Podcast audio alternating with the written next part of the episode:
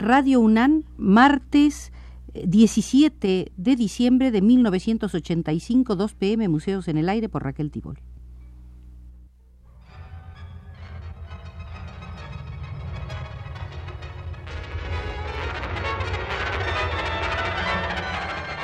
Museos en el Aire.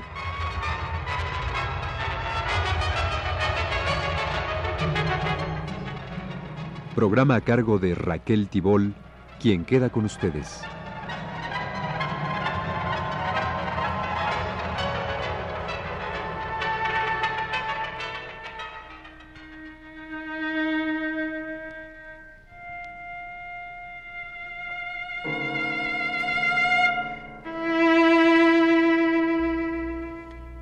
ustedes han seguido esta serie de programas, recordarán que estamos realizando visitas al Museo de la Danza Moderna y Contemporánea en México y dentro de este museo hemos dado preferencia a las salas de la gran coreógrafa Guillermina Bravo. Esta es nuestra décima visita a este Museo de la Danza Moderna y Contemporánea en México, y hoy nos referiremos al cuarto Festival de Danza Clásica y Contemporánea celebrado en 1969. El cuarto Festival de Danza Clásica y Contemporánea tuvo lugar en el Palacio de Bellas Artes entre el 6 de mayo y el 9 de junio de 1969. Cuatro fueron los programas que se ofrecieron, dos a cargo del Ballet Clásico de México, que abrió y cerró la temporada, uno que ofreció el Ballet Nacional y otro más lo ofreció el Ballet Independiente. En un total de 17 funciones, para las cuales la sala resultó demasiado grande porque el público fue escaso y de capilla.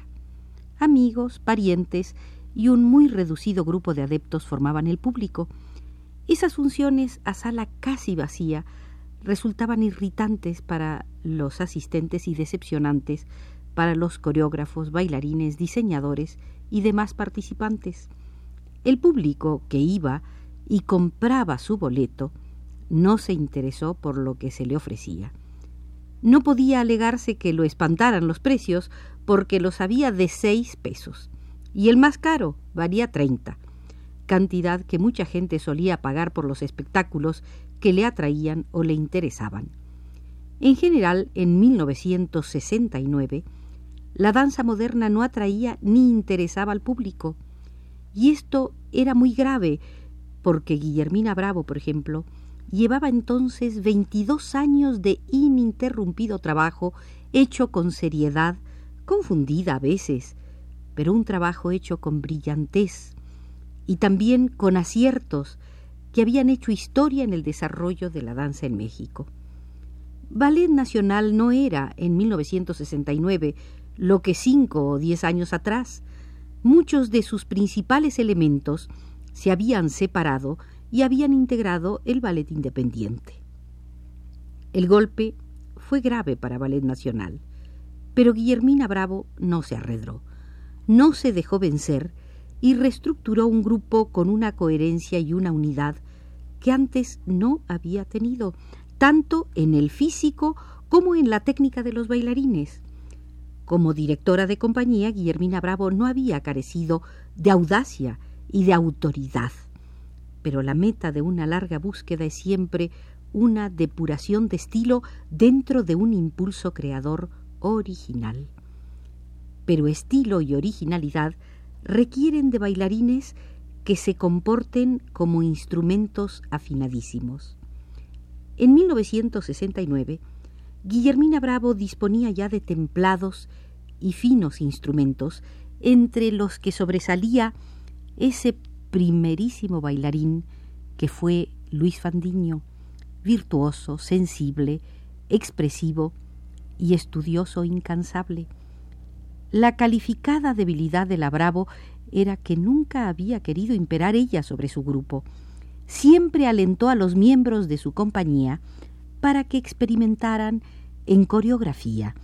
De ahí que en sus temporadas había que ir dispuesto a aguantar expresiones de madurez junto a titubeos de iniciación. En aquel festival de 1969, por ejemplo, El programa se iniciaba con un bellísimo divertimento.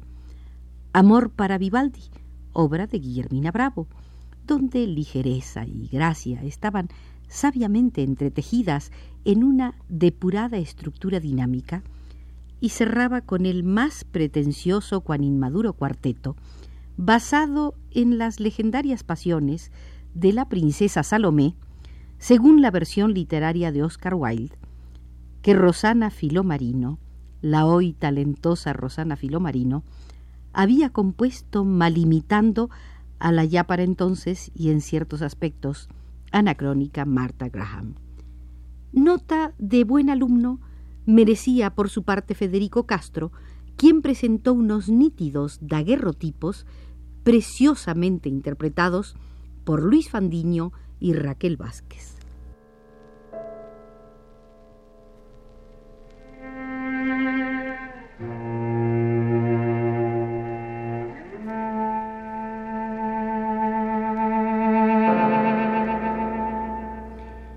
De la Bravo se bailó también apuntes para una marcha fúnebre con música de Mahler y diseños de Guillermo Barclay.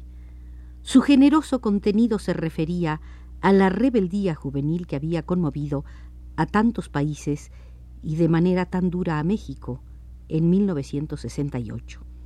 La obra estaba pensada como un homenaje y resuelta con elementos dancísticos legítimos. Casi todos los coreógrafos en activo por aquel entonces sentían repugnancia por el argumento. No les gustaba un ballet que pudiera contarse y pocas veces, poquísimas, daban con un tema que pudiera ser expresado totalmente por la danza. Un caso muy elocuente fue Comentarios a la naturaleza, el ballet de Guillermina Bravo, un juego balletístico fresco y sencillo sobre los cuatro elementos fundamentales de la naturaleza, aire, agua, tierra y fuego. Mas no era la danza la que daba las sensaciones o imágenes correspondientes, sino unos textos preparados por Lindurán, insertados en un contexto musical de Benjamin Britten, un poco a la manera de Pedro y el Lobo. Sin el soporte de la palabra, nada hubiera hecho pensar al espectador en los elementos de la naturaleza. El acoplamiento de los textos y la coreografía resultaba convincente, aunque dancísticamente el tema no existía. Mientras muchos insistían en que a la danza contemporánea le hacía falta público, los de Ballet Nacional sostenían que le hacían falta cómplices, o sea, gente dispuesta o predispuesta a la aceptación de los presupuestos de esta tendencia, comprendidos estilo, forma, la carga espiritual y las intenciones diferentes a los del ballet clásico o el baile folclórico así como los partidos políticos, las iglesias y los agrupamientos sociales, consideran que del eco que encuentran en la juventud depende en buena medida su futuro, también Ballet Nacional cultivaba a los jóvenes.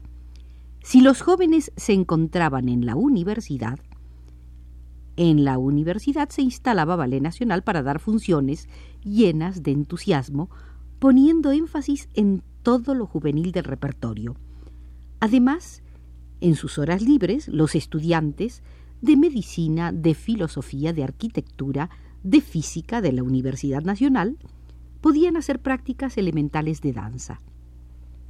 El paladar se adquiere comiendo, pensaban los de Ballet Nacional, preocupados por la captación de bailarines en potencia.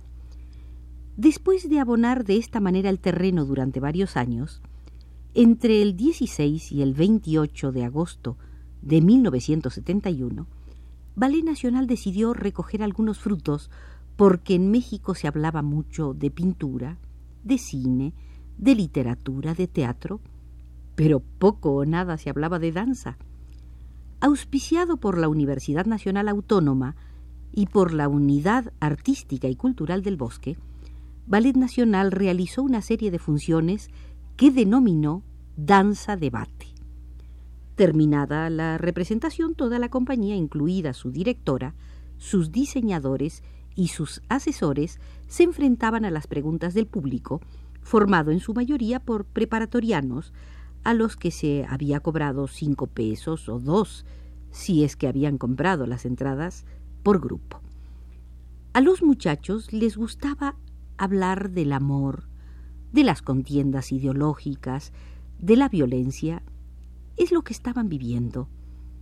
A los bailarines y coreógrafos les gustaba referirse al estilo, a la calidad de la interpretación, al trasfondo de la composición. Eran sus problemas cotidianos. Un tira y afloja que abría para los muchachos nuevos ámbitos del pensamiento crítico y obligaba simultáneamente a los artistas a buscar en las palabras las equivalencias de sus actos creadores, fueran coreográficos o dancísticos. Se ponía especial entusiasmo en el debate de escenografías y vestuario. Esto se debía a que el público gusta de la escena espectacular, mientras que las compañías de danza se dolían y se siguen doliendo en México de sus exiguos recursos monetarios. En el Teatro del Bosque se iba formando un público nuevo que empezaba a abrir ojos, sentimiento e inteligencia al hecho dancístico. Un público nuevo tiene nuevos intereses y nuevas motivaciones que repercuten en el ánimo creador de coreógrafos e intérpretes. Mientras se veía transcurrir las sesiones frescas y estimulantes de danza-debate, donde se analizaba con gran inquietud por ambas partes, público y artistas, el contenido y la forma de las obras, uno no podía dejar de preguntarse qué hubieran dicho los jóvenes estudiantes en torno a una función de Copelia, por ejemplo.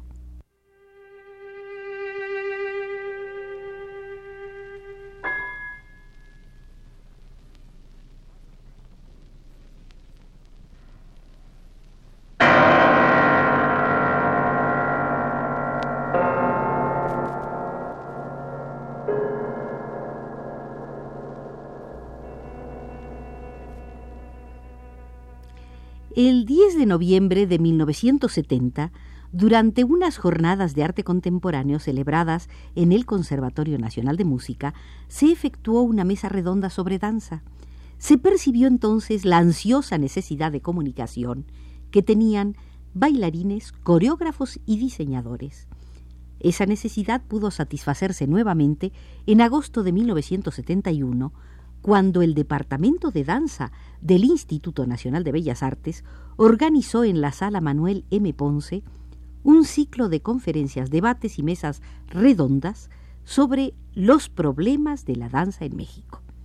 Con ese motivo, un periodista que firmaba con el seudónimo de Culto Peatón se preguntaba el 27 de agosto de 1971 en el suplemento fin de semana del periódico El Día si los problemas de la danza en México no deberían resolverse coreografiando y bailando en vez de hablando. Era evidente que a ese peatón se le había esfumado lo oculto, porque cualquiera entiende que una de las formas de adquirir conciencia de los problemas que afronta una determinada expresión artística es justamente hablando de lo que sea, de lo que se hizo y de lo que se debería hacer. Esa proposición de que los problemas de la danza se resolverían exclusivamente bailando y coreografiando, tenía la misma carga restrictiva de la que aconsejaba a los estudiantes resolver su vocación y su destino nada más estudiando. Poco antes de que se iniciara el ciclo en la sala Manuel M. Ponce, una de las emisiones del programa televisivo Anatomías fue dedicado a la danza en México. En él participaron destacadas personalidades cuya cortedad de palabra sólo podía espantar en vez de acercar al televidente poco o nada interesado por la danza. Inclusive el entrevistador, quien muchísimas veces había dado muestras de agilidad, ignoraba por completo qué le pasaba o qué no le pasaba a la danza en México.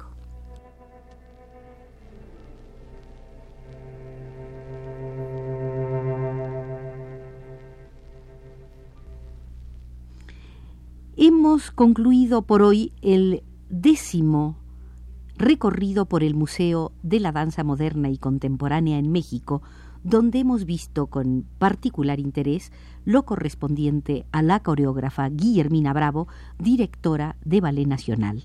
Nos condujo desde los controles el técnico Arturo Garro.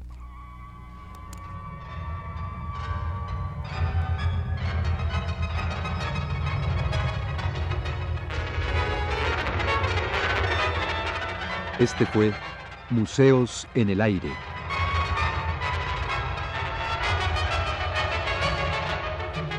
El programa de Raquel Tibol que se transmite todos los martes a las 14 horas.